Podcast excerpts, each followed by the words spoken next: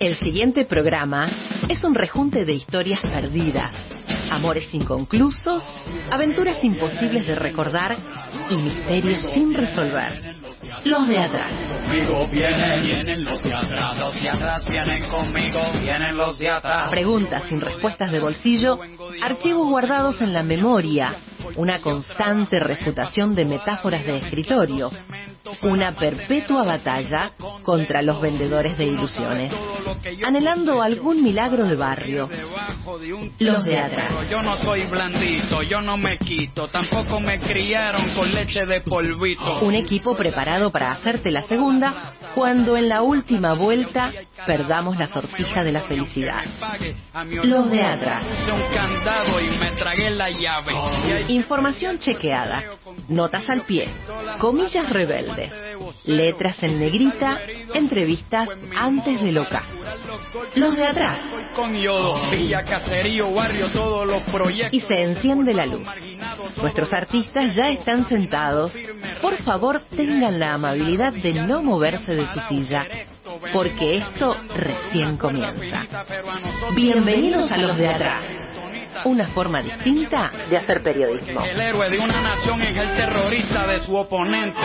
Conmigo vienen, vienen los de atrás. Duro. Conmigo vienen, vienen los de atrás. Duro. Conmigo vienen, vienen los de atrás. Los de atrás vienen conmigo, vienen los de atrás. Muy buenas tardes, bienvenidos a todos y a todas. Bienvenidos a otro programa de Los de Atrás, aquí en la Radio Pública del Oeste. Mi nombre es Nicolás Francisco, un placer, como todas las tardes. Aquí eh, hoy tenemos un programa muy completo, mucha información para presentarles eh, todo lo que está pasando y todo lo que deja de pasar eh, en nuestro querido país de Argentina y también en el mundo. No estoy solo, la mesa la estoy compartiendo con eh, mi amigo Mauro. ¿Cómo estás, Mauro? Nicolás, excelente, hermoso domingo. Sí. 2 de octubre, Día de la Internacional de la No Violencia. Ajá, Vamos a estar bien. hablando después un poquito de eso, a qué se debe de- y desde cuándo. Bueno, como decía, un día soleado, 25 grados 4 la humedad, perdón, la temperatura y 35% de humedad. Así es. Eh, nada, bueno, como decimos, hoy no nos está, no nos va a acompañar Brian, está Brian con cosas, Cañete. va- sí, Brian Gañete, pero va a estar de una forma virtual con su eh, con su informe sobre sobre Lula. Si hay elecciones en Brasil, eh, el- le- podríamos definirlo como el, el, el comienzo de un nuevo paradigma. Eh, ¿no? De, de, de una forma distinta de, de- ver el mundo y de gobernar, ¿no? Brasil está actualmente bajo el reinado de... ¿Qué palabra reinado? Pero es, es así, ¿no? El reinado de Bolsonaro, que para algunos, bueno, ¿no? Una época un poco oscura de, de Brasil con sus ideas, eh, para otros no. Está muy, muy polarizada también, ¿no? La, la, la votación. Pero bueno. Sí, un fenómeno mundial, ¿no? Que, bueno, nos afecta a nosotros, afecta Italia hace poquito también. Bueno, ahí tenemos a Italia, raro, ¿no? Sí, también es raro o sí. esperable igualmente. Y Brasil lo mismo, ¿no? Una polarización, una escalada de violencia, también hubo varios hechos de violencia e incluso hasta asesinatos eh, por parte de, de seguidor- seguidores de Jair Bolsonaro a, militantes o simpatizantes de- del PT, ¿no? De Lula. Tal cual. Eh, vamos a esperar el fin de la elección, no hay boca de urna, Nuevo gobierno. así que bueno, hay que esperar los resultados. Se espera que Lula, Luis Ignacio Lula da Silva consiga más del 50% de los votos para no ir a, a- a un balotaje, ¿no? Perfecto. Eh, antes que me olvide, te voy a dejar los datos para que te comuniques con nosotros. Anotá ahí en casa. Si lo querés hacer por teléfono, te eh, llamás al 4623-5794, 4623-5826. Eh, acordate que están nuestras redes abiertas ahí en Instagram como Los de Atrás Radio, eh, donde tenemos las entrevistas eh, con diferentes artistas periodistas. Eh, ayer se fueron, mira, me- justo me acordé ahora, lo, lo tengo anotado en la agenda, pero me vino a la cabeza, se entregaron los, los Martín Fierro a la radio. Bueno, eh, bien, bien, algunos premios bien entregados. Eh, Aliberti. sí, Alibe, bueno, Dolina. a Doli- a Dolina. Hace También. mucho que no se lo premió a Alejandro Dolina, raro, ¿no? Sí. Eh, bueno, está bien. Me gustó, me gustó. También Sí, está sí, el notero de la 750, Ajá. Manuel Herrera, Tal cual. tal amigo cual. nuestro, conocido, así Sí, que lo- le mandamos un saludo y las felicitaciones. Sí, sí. Eh, siempre es bueno premiar la radio. La radio, más allá, me gustó mucho el mensaje de los comunicadores que ganaron ayer. Eh, esto de defender la radio, no más allá de la bandera política que uno pueda levantar y del lado que esté, eh, la radio siempre persiste, aún, eh, como decía Lalomir, ¿no? a pesar de las tecnologías, la radio siempre está. De alguna manera, eh, siempre hay una radio prendida y siempre está bueno escucharla y defenderla. ¿no? Y siempre se va transformando, cuando parece que se va a quedar afuera, eh, resurge con nuevas propuestas, con nuevas estéticas y siempre se mantiene vigente de una u otra forma. Sí, sí, se va adaptando. Algunas cosas que pasaron en la semana, bueno, soltaron, a, liberaron al Teto Medina, ¿no? Marcelo Sí, Teto sí, Medina, sí. si hablamos en un momento. Sí, eh, quedó vieja la noticia, pero bueno, nada, eh, lo, sol- lo liberaron, está ahí, la investigación sigue, ¿no? Pero bueno, lo han, lo han liberado. Sí, sí. Está liberado. Eh, ¿Qué tema? La toma de colegios. ¿Sí? Eh, bueno. ¿En la ciudad de Buenos Aires? Sí, en la ciudad de Buenos Aires hay distintas posturas. De nuevo me- dijimos, no, eh, creo que fue el programa pasado, esto de, de cuidar cómo se informa y que muchas veces la información, yo sé que es a veces complicado, no esté sesgada eh, por alguna idea, por, por algún vuelto que, que hay que dar, pero mm, uno, para analizar lo que pasó en, en la toma de los colegios, y había que ver qué, qué tipo de canal se miraba, ¿no? Eh, ¿Qué tipo de periodista hacía la Claro, entrevista? hacía por entrevista ejemplo? y cómo, cómo eran las preguntas dirigidas a, a los y a las alumnas de, de, de- de los colegios. Pero bueno. Altra también ahí, en un ratito tenemos un audio, un fragmento. Sí. Pero a mí me llama la atención Luis Majul, por ejemplo, hablando con una de las estudiantes que estaba manifestando, faltándole respeto a, a una entrevistada, ¿no? Porque Sí. al fin y al cabo, más allá de las diferencias ideológicas, Sí, subestimándolo, ¿no? tal cual, eh, maltratando al entrevistado, y es algo que al menos en la escuela de periodismo yo no aprendí, no nos enseñaron eso, no sé si a vos, Nico. No, para nada. Para y nada. es increíble cómo lo hacen, y a veces como son tan duros con los más blandos, si se quiere, y tan blandos con los más duros. Cuando uno, uno cuando ve una entrevista que le hace Majul a, Mauricio Macri, básicamente casi se orina encima, por decirlo Sí. de alguna No, manera, sí. con una obsecuencia, una, muy genuflexo. Y eh, con los estudiantes que están manifestando son bastante agresivos, bastante con falta de respeto. Eh, a mí me- no me gusta eso. Eh, esta es la agenda de la semana, pero ahora te vamos a dejar, como ya es un clásico aquí en los de atrás, eh, nuestro compilado de frases y pegadito el informe de Brian Cañete. Dale. Los de atrás. Ay, Dios mío, esa porquería. A mí no me gusta. Radio Pública del Oeste. 89.3. Todo gratis. Eso no es peronismo. ¿Cuál es mi mejor anhelo? Es ser el presidente del mejor país del mundo. No vienen la Argentina, porque alguien que pone una fábrica, después no se la puede llevar, nos condenan a la pobreza eterna. Hola, llamaba. Franco Macri. Hola, hola Julio, ¿qué decís, querido? Eh, mira, Mauricio, que es el presidente de Boca, este boludo, ay, que esto que lo, sacámelo de sopa. Para tu mamá, eh. Cuando el presidente de Boca llama otra vez y dice, bueno, ahora ayuda a lo que es presidente de Boca y lo ayuda económicamente. Boca estaba en el horno. A partir de hoy, a las 18.30, el Colegio Mariano Acosta se encontrará tomado. Entendemos que después de haberles pedido el espacio al diálogo reiteradas veces a través de diferentes medidas y no haberlo encontrado, no podemos quedarnos callados. Vamos a estar levantando más que nunca las consignas de que con hambre no se puede estudiar, porque nos cansamos de exigir viandas en buen estado y cantidad para todos los alumnos.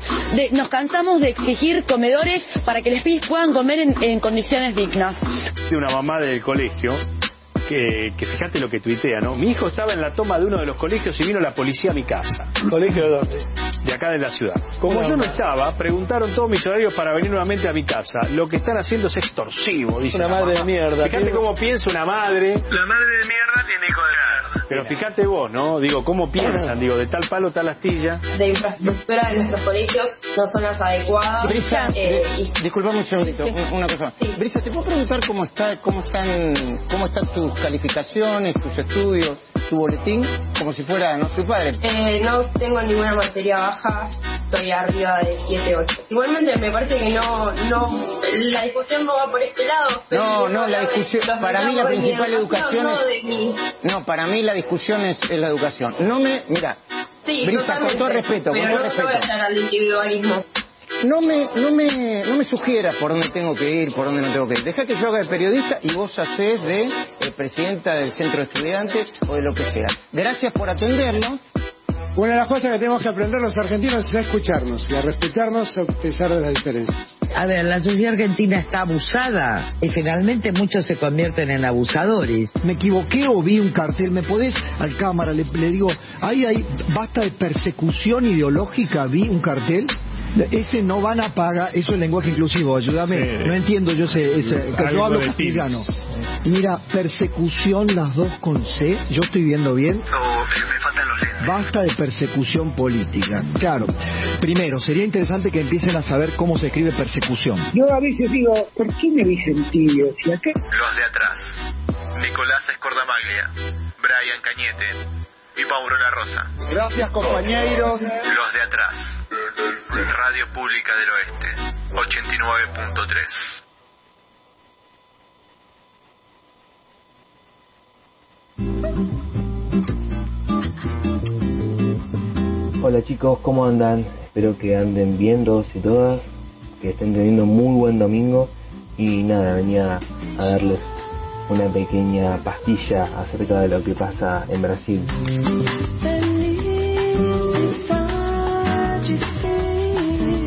Hoy domingo es 2 de octubre, es una elección histórica, se define quién va a volver a regir los destinos del país más importante de Sudamérica, porque sí, Jair Bolsonaro y Luis Ignacio Lula da Silva se disputan la presidencia de Brasil en un momento clave.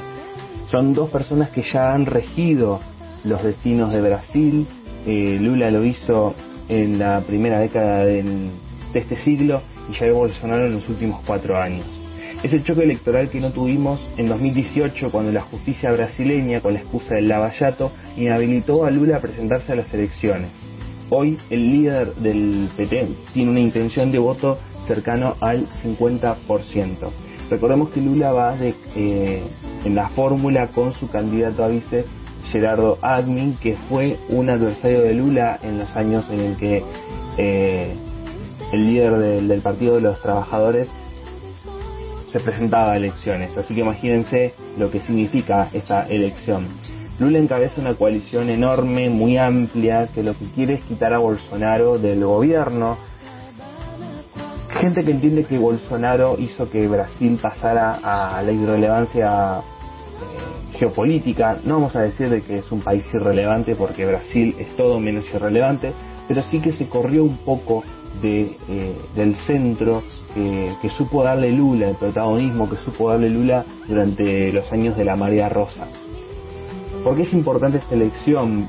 Primero por la posibilidad real de que Lula gane en primera vuelta. Recordemos que en Brasil se necesita el 50% más uno para poder ganar la, la elección presidencial en primera vuelta. No es distinto al sistema argentino que requiere eh, 40 puntos y di- diferencia de 10 o 45 eh, para poder ganar en primera vuelta.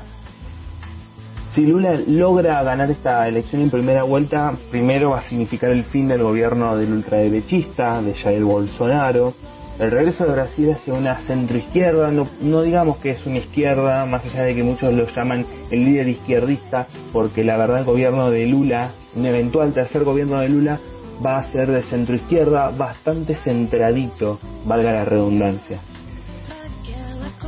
Sin embargo, también es importante porque puede profundizar o moderar el giro hacia la izquierda que está realizando la región, ¿no? Gabriel Boric en Chile, Gustavo Petro en Colombia. Eh, en algún momento lo hablé con ustedes, tiene que ver mucho con que en América Latina, más que un giro a la izquierda, hay un giro hacia las oposiciones. Eh, es la oposición la que llega al gobierno en América Latina, no es tanto un revival de la marea rosa, la marea rosa se la llama a los gobiernos progresistas de las primeras de los primeros lustros del siglo XXI en América Latina. Lula, Néstor Kirchner, eh, Rafael Correa, Hugo Chávez, ¿no? Ahora, yo en esta pastilla quería comentarles un poco por qué es tan importante esta elección, por qué es tan importante esta elección en Brasil, por qué decimos que es la elección más importante del año, ¿no? Y es quizás por el hecho de que Brasil, que ha ido en una deriva bastante violenta, eh, ha habido tres personas asesinadas por eh, expresar su favoritismo hacia Lula da Silva, ese nivel de violencia política que nosotros empezamos a vislumbrar quizás en Argentina con la eh, con el intento de magnicidio de la vicepresidenta, empieza a configurar cómo la derecha avanza con un lenguaje político violento, ¿no? Que arranca con el discurso y que después llega a, la acción, ¿no? Estamos hablando de tres personas que fueron asesinadas por eh, mostrarse a favor de, de Luis Ignacio Lula da Silva. Ahora, Bolsonaro va a significar un punto de inflexión para Brasil, ¿no? Más allá de que acá quiero comentar un par de cosas bastante por arriba, les recomiendo el podcast La Revancha que hizo el medio cenital. Es cortito, son cinco capítulos de promedio de 20 minutos. Está muy bueno escucharlo, capaz se lo escuchan después del programa en un ratito y tienen una idea, ¿no? Eh, de qué significa para Brasil esta elección y qué significa también el gobierno de Bolsonaro, porque no es que Lula eh, hipotéticamente gana y listo, se terminó Bolsonaro, se terminó el bolsonarismo. No, Bolsonaro va a dejar una marca en, Brasil y va a marcar el pulso de un Brasil distinto al que Lula se encontró en 2002, ¿no? A ver, muchos de los mitos que hicieron atractivo a Bolsonaro en 2018 se han diluido por la triste constatación de lo que él siempre ha sido, un charlatán incompetente y corruptible, conocido sobre todo por su agresividad y su postura autoritaria. Ya ha habido más de 120 pedidos formales de impeachment contra Bolsonaro presentados por diversos partidos políticos y organizaciones de la sociedad civil. Buena parte del país se ha vuelto en contra de este hombre conocido como el mito entre sus simpatizantes. Entre los críticos están muchos de los bolsonaristas de alto perfil eh, de 2018, los gobernadores de centro derecha de San Pablo y de Río Grande do Sul, eh, porque, digamos, Bolsonaro ha tenido una deriva muy complicada, recordemos que es el presidente de la gripeciña, que ninguneó al COVID y que ha provocado que Brasil sea uno de los mayores desastres sanitarios y humanitarios de la, de la pandemia, ¿no? por lo menos en nuestra región. Muchos de los votantes eh, habían votado por Jair Bolsonaro, eh, sorpresivamente hace cuatro años, en 2018, tratando de rechazar lo que significaba Lula y el PT, ¿no? Eh, más allá de que hubo una segunda vuelta y el candidato de Lula, Fernando Haddad, eh, intentó dar pelea, Bolsonaro pudo imponerse no tanto porque él fuese una persona carismática, o sí, pero jugó muchísimo más el antipetismo que, eh, el bolsonarismo, por así decirlo. Bueno, acá está pasando exactamente lo mismo. Creo que esta gran coalición que ha formado eh, Lula, una especie de frente de todos carioca, deja claro de que los une el espanto y que el desafío de Lula va a ser cómo manejar esa enorme coalición de, gobierno en cuanto llegue al, al poder, ¿no? Eh, Lula había terminado su segundo mandato hace una década con un asombroso índice de aprobación de 80%, habiendo encabezado un gobierno que mejoró la vida de millones mediante políticas sociales redistributivas. En contraste, la política autoritaria y conspirativa de bolsonarismo se opone a la idea de un Estado eficaz, sensato y que deba rendir cuentas. Eh, por eso lo que está en juego es claro, ¿no? Eh, y cualquier intento de comprender el futuro del bolsonarismo, aún sin su titular al timón, debe considerarse cómo surgió y cómo gobernó en los últimos tres años, ¿no? Un hombre que desregularizó completamente eh, la aportación de armas en Brasil, que ha, le ha dado al ejército un rol muy importante. A ver, Brasil es un país muy diferente al resto de América Latina con respecto a eh, sus fuerzas armadas, ¿no? A diferencia de Argentina, donde la mayoría de las Fuerzas Armadas prácticamente están relegadas del poder político, en Brasil no es así. Acá la guerra de Malvinas logró que la dictadura se cayera por su propio peso y la democracia llegara, ¿no? Simplificado muy, muy a grosso modo, obviamente, el proceso democrático argentino tiene otras aristas. Pero en Brasil fue muchísimo más pactista eh, el sector eh, del ejército, de las Fuerzas Armadas, a la hora de traer nuevamente la democracia civil. El gobierno de Bolsonaro es el gobierno con más militares desde la vuelta a la democracia, para tener en cuenta. Lula tiene grandes desafíos, ¿no? Eh, es un Lula distinto al de 2002, de hace 20 años, precisamente por cómo ha estado en los últimos años, ¿no? Recordemos que Lula ha estado preso, ha tenido que entregarse, ha tenido que eh, atravesar un proceso judicial bastante irregular, que por esa razón él es candidato, porque ese proceso fue tan irregular que quedó anulado, la justicia verá cómo seguirá ese camino, eh, y por eso es importante entender esta cuestión. Lula vuelve para tratar de ubicar nuevamente a Brasil en un lugar eh, como lo había hecho el PT en esos años. ¿no? Le, Lula había logrado que Brasil se alejara del mapa del hambre, ¿no?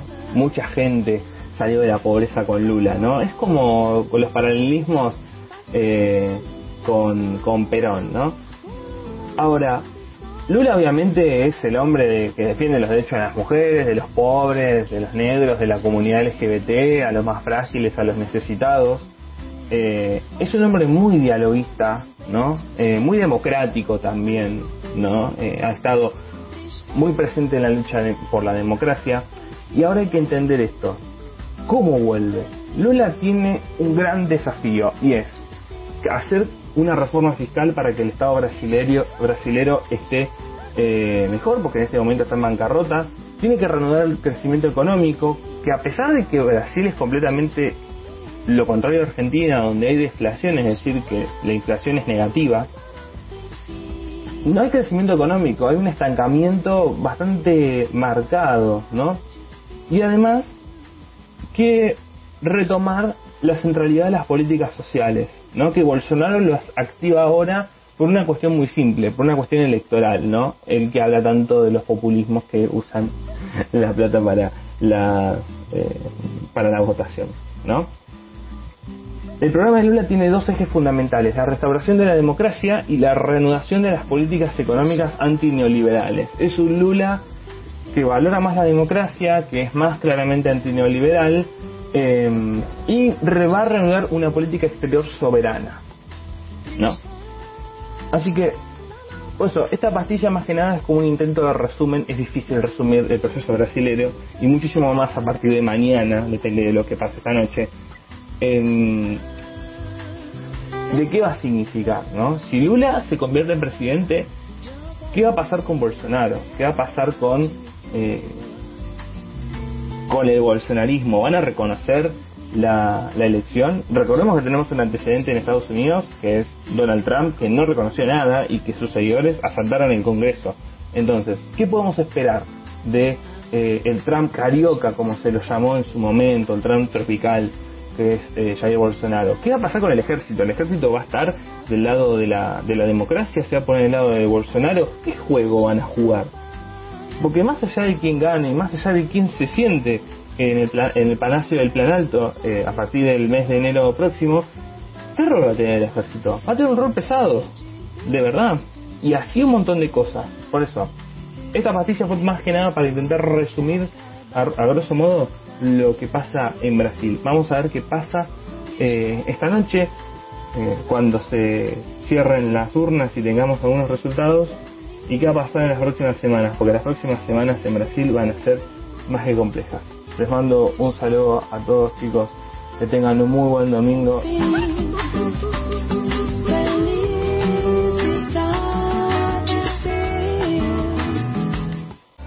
Seguimos en los de atrás y vamos a dedicar este, este espacio, este momento, a hablar de una situación bastante difícil para, para muchos y para muchas, ¿Qué es la angustia? La palabra angustia tiene muchos significados. La angustia es una emoción, un sentimiento, un pensamiento, una condición, un comportamiento. La angustia también puede afectar la forma en que uno razona, siente o actúa y puede hacer más difícil enfrentarse a situaciones como una enfermedad o a cosas cotidianas, la rutina. Para entender este tema tenemos en línea a alguien que se especializa en eso, que es la psicóloga Valeria Galeano. Buenas tardes, Valeria, bienvenida a Los de Atrás, Un placer hablar contigo. Hola, ¿cómo estás? Buenas tardes. Valeria, eh, queríamos aprovechar este momento para hablar, en principio, eh, sobre la angustia, pero eh, enfocarnos también en la angustia que sufre el deportista eh, a la hora de encarar su carrera, pero también ese triste momento que pasa cuando ya deja la carrera, en ese impas. Bien, bien. Bueno, sí, eh, escucho, estaba escuchando un poco la definición de angustia y eh, sí, es, es una emoción, digamos, y muchas veces tiene que ver con un momento eh, particular que esté atravesando la, la persona o en este caso el deportista. Vos traías algo en relación al retiro o en relación a las lesiones, supongo. Sí. Bien. Bueno, es muy común, es parte también de, del proceso de eh, que atraviesa el deportista en relación al impas. Eh, y sí, eh, se puede, hay que acompañar esas situaciones. Eh, muchas veces algunos entrenadores, digamos, si hablamos en el mundo del deporte, los entrenadores no siempre están capacitados para acompañar estas situaciones. Por eso ahí es importante el rol del psicólogo deportivo y obviamente el apoyo social o el apoyo de los compañeros, hablamos de un deporte de equipo, ¿no? Y también la capacidad que tenga el deportista para darse cuenta y pedir ayuda. Tal cual. Eh, la otra vez, fue la semana pasada, habla, eh, leí una nota sobre el jugador Ricardo Centurión que declaró mm, que se había cansado de la vida. Eh, Sí. Es un jugador con, con una historia bastante complicada, con una infancia bastante complicada, en donde él no se pudo acentuar en ningún club porque siempre algo de su personalidad eh, lo complicaba para la relación con sus compañeros, incluso también en su vida deportiva. ¿Cómo, cómo, cómo lo maneja eh, el psicólogo o la psicóloga esa situación para que no afecte eh, su, su, su rutina, su juego cotidiano? Bien, mira, en, en estos casos está, está bueno eh, hablar de esto porque, digamos, nosotros siempre vemos a la persona como deportista y en realidad detrás de ese deportista hay una persona, ¿no? Con una historia, con una manera de, eh, con ciertas fortalezas o debilidades frente a de- determinadas situaciones vitales. Eh, y también cuando hablamos de los deportistas de alto, de alto rendimiento, hablamos de personas que, digamos, de alguna manera construyen su profesión y su identidad alrededor de todo eso. Y las carreras deportivas suelen ser muy cortas. Lo que intentamos desde la parte, bueno, desde la psicología deportiva en estos casos es acompañar a crear un proyecto de vida. En general, el retiro en el deportista, al ser tan temprano, eh, trabajamos, bueno, ¿qué pasa después del retiro? ¿no? El otro día también escuchaba a Scaloni cuando hablaba de un momento en el que él tuvo una lesión y estuvo parado mucho tiempo eh, y contaba, ¿no? La angustia y, y nada, en ese momento él no tenía ayuda psicológica, eh, bueno, y hablaba de su angustia y de lo que, de lo que vivía alrededor de eso, ¿no? Eh, así que sí, es, es bastante común eh, y está bueno que el deportista sepa que, que nada, que cuenta con, con apoyo y que cuenta con profesionales capacitados para, para acompañar estas situaciones, pero digamos, no todos los deportistas van a pasar eh, de la misma manera eh, frente a la misma situación, ¿sí? Entonces, eh, estar acompañados o entender cuándo necesitamos apoyo y contención eh, es súper, súper importante. Recién ahora estamos hablando de estas cosas y se les está dando lugar e importancia a los profesionales de la salud mental dentro del ámbito deportivo. ¿no? Hay un montón de casos ahora que salieron en el tenis, en la, en la gimnasia artística, digamos, de la necesidad que tienen los deportistas de estar acompañados. Valeria Galeno, te saluda Mauro La Rosa, ¿cómo estás? Hola, ¿cómo estás? Un gusto. ¿Cómo estás? Mira, en referencia a lo que hacías eh, recién a, a distintas actividades, distintos deportes, ¿qué, ¿cómo influye en la psiquis de cada deportista, bueno, en términos generales obviamente, que sea una actividad de grupo o una, una actividad individual, ¿no? En, comparación el tenis con el fútbol o alguna actividad como gimnasia artística y demás. Bien. Sí, cada deporte tiene una idiosincrasia alrededor.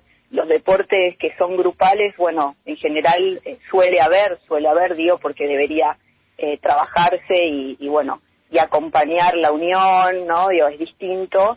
Eh, y hay otros deportes de características individuales, como el tenis. El tenis es uno de los más solitarios, sobre todo porque ustedes saben que cuando están compitiendo no pueden recibir eh, ningún tipo de nada de, indicación de, de su entrenador, digamos, es un deporte súper solitario, hay otros también, digamos, pero bueno, eh, hay que trabajar eso, digamos, pero son deportes por ahí donde se habla más, la, yo cuando hablaba de la idiosincrasia hablaba de eso, ¿no? Que yo, el fútbol, sobre todo el fútbol masculino, durante mucho tiempo sabemos que por una cuestión de género no se habla de las emociones, ¿no? Hay que ser valientes, no hay que llorar, no hay que angustiarse, y eso también va construyendo una imagen eh, en la persona o en el deportista que le impide el acceso a lo social, digamos, lo social, compartir lo que me pasa, no esto que me pasa en la mente me pasa solo a mí, eh, que en realidad nunca es así, digamos, compartimos la angustia con un montón de, de otras personas y bueno, hablar de eso es muy importante. Por eso hablaba de la idiosincrasia, depende de cada deporte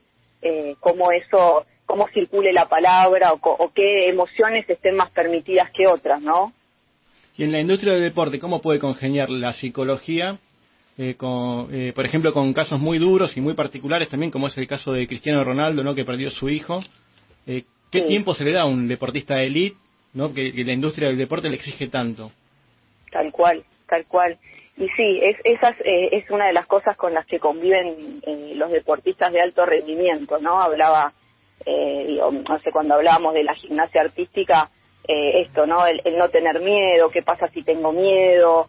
eh, y en la industria, bueno, sabemos que es complicado eso, no solo cuando hay una situación de duelo, sino también cuando hay situaciones de lesiones, ¿no? Muchos deportistas eh, de elite eh, no cuentan cuando están lesionados, no dicen que tienen dolor, eh, porque entienden, más allá de una cuestión personal de querer jugar o de estar, eh, también, la, digamos, de alguna manera la industria los, los induce a, a eso, ¿no? En el mercado de pases o, o, bueno, esto que hablamos también, al tener una carrera tan corta, eh, hay un montón de ejemplos, ¿no? De, de jugadores que han terminado su carrera con lesiones muy importantes y hasta a veces con, con dolor hasta al caminar, digamos. Entonces, eh, eso es, es complicado para el, para el deporte y para el deportista. Estamos hablando con la psicóloga Valeria Galeano sobre, sobre la angustia que eh, muchas veces produce el, el- el- el- competir. Y en relación a esto, Valeria, me gustó est- esto que decís de... eh, hay, hay ciertas cosas que no se hablan, que el deportista no puede hablar, sea por género, sea porque, como decís, tiene que ser valiente y las emociones parece que eh, el deportista es alguien mecánico, es un robot. Y me acuerdo, el 4 de febrero del, del 2021 eh, se quita la vida el jugador Santiago García, el morro García de Godoy Cruz, y cómo, cómo se llega a eso, ¿no? Eh, el, el- quizás qué responsabilidad tiene el club eh, y, y cómo captar las señales que seguramente en su momento el, el- el jugador las habrá dado, digo, para que no finalice en, en- en- en lo que pasó, ¿no? En, la, que se haya Tal quitado cual. la vida. Tal cual. Sí, primero es, es esto, digamos, ustedes hablaban en relación a, a, bueno, a lo que es la industria en el deporte o, bueno, primero es, eh, es esto, entender que el deportista es una persona que tiene emociones, que además de ser un deportista tiene una vida, ¿no? Esa vida puede ser en algún momento eh, estar atravesada por, por el bienestar o en algunos momentos por situaciones vitales. Hablamos hoy de duelo, de separaciones, de mudanzas, digamos, un montón de cuestiones que durante mucho tiempo no fueron atendidas, digamos. Recién ahora están dándole lugar eh, a los equipos para tener un psicólogo deportivo eh, y acompañar esas situaciones. Y obviamente que sí, que las señales eh, se ven, digamos, de alguna manera, puede bajar el rendimiento, eh, puede dejar ir a, de ir a los entrenamientos, se lo puede notar más ensimismado, digamos, ahí, o, o más enojado, o bueno, nada, hay un montón de señales que pudiesen, que seguramente estaban, eh, y bueno, también eh, la responsabilidad que tienen los entrenadores de, de atender esas situaciones, ¿no?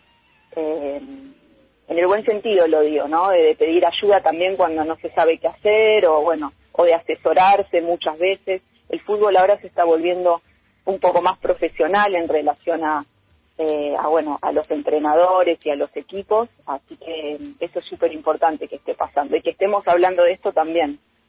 Tal cual, tal cual, es una realidad, como decís, quizás antes no se veía un, un psicólogo deportivo, era muy raro, hoy eh, creo que casi todos los, plan- los planteles lo tienen, eh, y que, que es importante para el, para el deportista en, en su momento de carrera, ¿no? Cuando aparecen esos lugares oscuros, esas, esas eh, confusiones, porque como decís, so- son personas y, y sienten y tienen emociones. Eh, Valeria, ¿qué le, para ir cerrando, ¿qué, qué le decimos a, qué consejo le podemos dar a esas personas que están padeciendo algún tipo de angustia? Bien. Bueno, lo, lo primero es, eh, es bueno, da- pedir ayuda, hablar de eso que está pasando, a veces puede ser con un familiar, con un amigo cercano, eh, y bueno, y también obviamente con los profesionales que están preparados para eso. A veces pasa mucho en el ámbito deportivo que aparecen los coach, aparecen como ciertas figuras que no tienen, eh, digamos, no, no tienen formación en salud mental. Eh, entonces, nada, hoy escuchaba esto y decía, bueno, cuánta importancia le damos en el deporte o en la vida cotidiana, ¿no? A nuestro, a nuestro cuerpo, el cuidado de nuestro cuerpo y cuán poco le damos en relación a nuestra salud mental, ¿no? Y bueno, encontramos espacios de salud mental, eh, nada. Después puede haber un montón de cosas que podamos hacer para cuidar nuestra salud mental, que, tam- que también es algo que nunca nos enseñaron a cuidar, ¿no? Te enseñan a cuidar el cuerpo, bueno, eh, y cómo se cuida la mente, qué cosas puedo hacer para sentirme bien. Bueno, eso también es importante eh, aprenderlo y, y bueno, y darse el tiempo y el momento para, eh, para cuidarnos, ¿no? Así que eh, un poco es eso. Lo primero es hablar de lo que nos pasa, eso sería como lo principal. Sin vergüenza, porque todos hemos pasado por momentos más difíciles o menos difíciles y a veces necesitamos ayuda, digamos, el psicólogo no es lo que era antes, digamos, no es que alguien va al psicólogo está loco, ¿no? Sino que eh, es alguien que quiere eh, sentirse mejor o quiere resolver alguna situación o quiere tener algún tipo de crecimiento personal. Eh, así que bueno, un poco eso. Valeria, muchas gracias por comunicarte con nosotros para hablar de, de esta realidad, que como decís, eh, la mejor forma es, es hablarla, es decirla, es poder eh, hacer palabras a aquel dolor que uno padece y muchas veces está en ahí en el inconsciente y, y por temor no lo dejamos salir. Tal cual, tal cual. Gran abrazo y eh, tenés tus redes, dónde te leemos, dónde te escuchamos o dónde te podemos encontrar. Eh, si yo eh, no soy usar mucho el Instagram, No pero tengo un Instagram, Sí. así que es eh, Lic Valeria Galeano, es mi Instagram. Así que si necesitan una consulta, por ahí les responderé. Gran abrazo, Valeria, muchas gracias. Bueno, que estén muy bien. Buenas tardes. Chao, chao. Hablábamos con la psicóloga Valeria Galeano sobre la angustia en el deporte y quiero recalcar esto. Las emociones hay que decirlas, hay que mostrarlas y no y sacarnos esa, ese mandato que viene cuando nacemos de que hay que ser valientes. El dolor, el primer paso es decirlo. Tanda, dale. Seguimos en los de atrás. Eh, te- anoté en casa, te voy a tirar los datos para que te puedas comunicar con nosotros. Nos dejes algún mensajito, alguna invitación. Se viene eh, la fiesta en octubre, ¿no? Eh, 150 años cumple Ituzaingó, así que se está preparando algo lindo. No vamos a decir qué, seguramente en las redes de la radio eh, y en la nuestra, por supuesto, lo iremos posteando. Se está preparando algo muy, muy copado en, lo, en el cumpleaños de, de Ituzaingó. Pero nada, te lo dejo hasta ahí, te lo dejo hasta ahí porque vamos, se va, se va a preparar un lindo anuncio. Pero bueno, nada, te lo dejo eso en el tintero. Los datos que para que te comuniques con nosotros, 46 23 57 94, 46 23 58 26, los teléfonos. Y como siempre te digo, abierta nuestras redes, los de atrás, es el 2, acordate que va con X, los de atrás radio, ahí eh, subimos mm, diferentes entrevistas, diferentes notas. Esta, esta semana eh, tenemos Quiero, quiero, me parece que es el miércoles a las 22, pero eh, me falta ese último dato, esa confirmación. Si no es el miércoles, será el jueves. Lo vamos a anunciar, por supuesto, con el gran artista Nico Fabio, el hijo de del gran, del gran Leonardo Fabio. Así que, bueno, estará Pablo Frers, nu- nuestro periodista encargado de hacer los Instagram Live, con eh, Nico, Nico Fabio. Que presenta su disco, ¿no? Sí. Es músico, su Sí, disco sí. Alquimia, así que vamos a estar hablando con él. Bueno, eh, obviamente le vamos a pedir algún tema de Leonardo. A mí me- Inevitable. Sí, sí, me encanta Leonardo Fabio. Eh, mucha gente lo prefiere en el cine, otro como músico. No está como medio discutido eso, pero un gran artista de, de- de- de nuestra cultura. Así que bueno, ahí está. Mm, Tal vez sea el miércoles 22 o el jueves 22. En alguno de esos días eh, se va a presentar el, el Instagram Live, una hermosa charla que tendremos con, con Nico, Nico Fabio. Ahora es el momento de la tertulia y Mauro nos trae este tema. Así es, Nico, como adelantábamos al principio Sí. del programa, Ajá. 2 de octubre, Día Internacional de la No Violencia. ¿Y sabemos por qué Bueno. se celebra cada 2 de octubre? No. No, no sabemos. Bueno, tiene que ver con el nacimiento, con el natalicio de Mohandas Karamchand Gandhi, más conocido como Sí. Mahatma Gandhi, que nació el 2 de octubre, pero del año 1869. Esto se celebra desde el año 2007 por resolución de la ONU y tiene que ver con eh, recordar a, a este abogado, pensador, militante, escritor y político pacifista. Eh, que tuvo una gran trayectoria no solamente en la India, sino todo en todo eh, movimiento social. Él siempre promovía eh, la no violencia. Eso es lo importante de su mensaje. Él tenía uno de sus mensajes, justamente, mi vida es mi mensaje. Tiene muchas frases que están dando vuelta por internet, que decían de distintas maneras. Algunas yo no sabían que eran de él. Eh, Sí. eh, no sé si te acordás de alguna que tengas en mente. Eh, en el momento no, pero bueno, hay, hay, hay, hay muchas. Mira, una que me gusta mucho a mí Sí. es, para una persona no violenta, eh, todo el mundo es su familia. Creo que es una, frase muy linda que, que dice mucho y muy concisa, ¿no? Eh, otra que me gusta, algunos la pondrían titular hasta de, de zurda, ¿no? De comunista, ¿viste? Hoy todos, hoy todos somos comunistas. Eh, la, la frase era, la tierra ofrece lo suficiente como para satisfacer lo que cada hombre necesita, pero no para lo que cada hombre codicia. Bueno. Creo que es muy actual la frase. Sí. Eh, Sí. Se puede aplicar eh, mucho hoy en día, ¿no? Con, con la misión de los seres humanos. Tal cual, tal cual. Yo voy anotando, ¿eh? Dale. Otra que me gusta mucho es el verdadero progreso social no consiste en aumentar las necesidades, sino en reducirlas. Esto tiene que ver con, con su filosofía de vida, un tipo muy austero, Sí. muy simple, eh, no le gustaba la acumulación, la acumulación material y menos la, la acumulación material innecesaria. Propia de su cultura esto, ¿no? De, de, de, de- acumular poco, nada, y de vivir el día a día. Tal cual, tiene que ver con la, la cultura de la India, las castas, él estaba en contra de- del sistema de castas, luchó contra eso, siempre de manera no pacífica, luchó contra eh, el imperio británico, bajo la ocupación británica en la India. Eh, creo que es un personaje a tener en cuenta, siempre nos deja mucha enseñanza. Eh, hay muchos documentales, películas para ver. Tal cual, eh.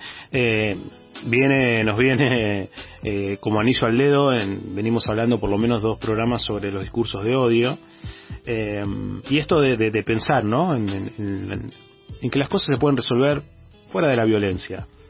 Sabiendo también, entendiendo de qué lado está uno y qué lado está el otro, eh, creo que el debate va por ahí, me parece que es por ahí. eh, Tal cual, hoy en día parece que, no hay otra manera de resolver las cosas que no sea por la vía violenta o, violenta o por la vía de conflicto.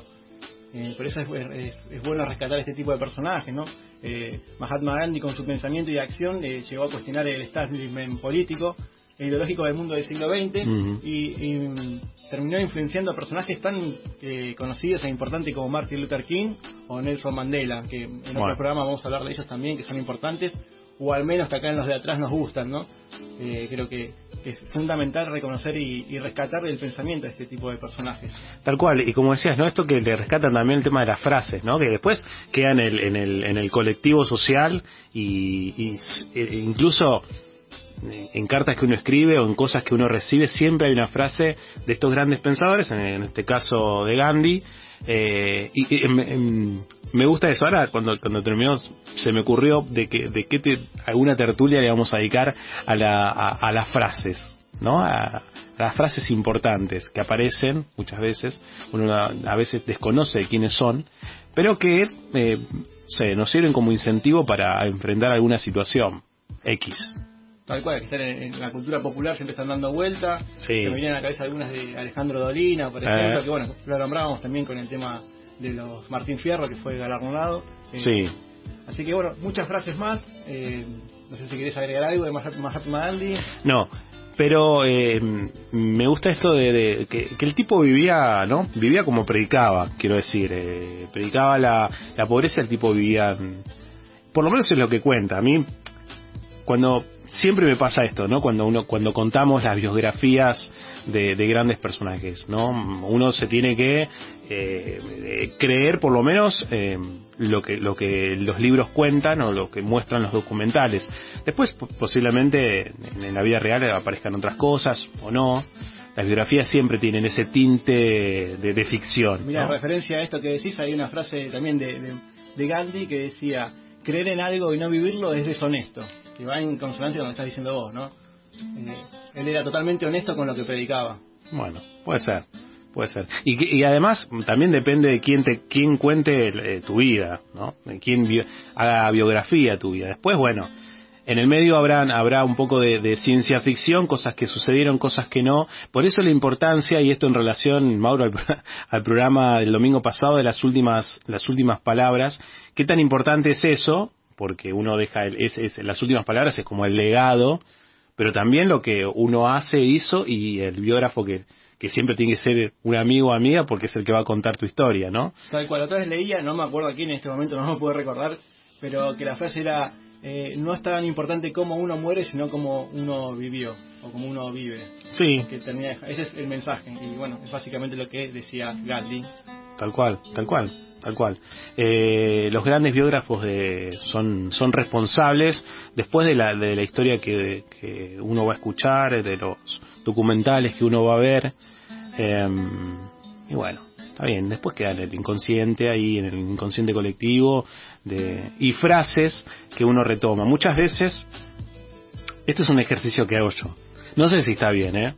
Pero a mí A cuando me, me toca escribir algo, incluso para escribir para la facultad o para cuando tengo que hacer algún tipo de nota, me gusta poner frases de grandes escritores o de grandes pensadores, eh, sobre todo cuando hay un tema.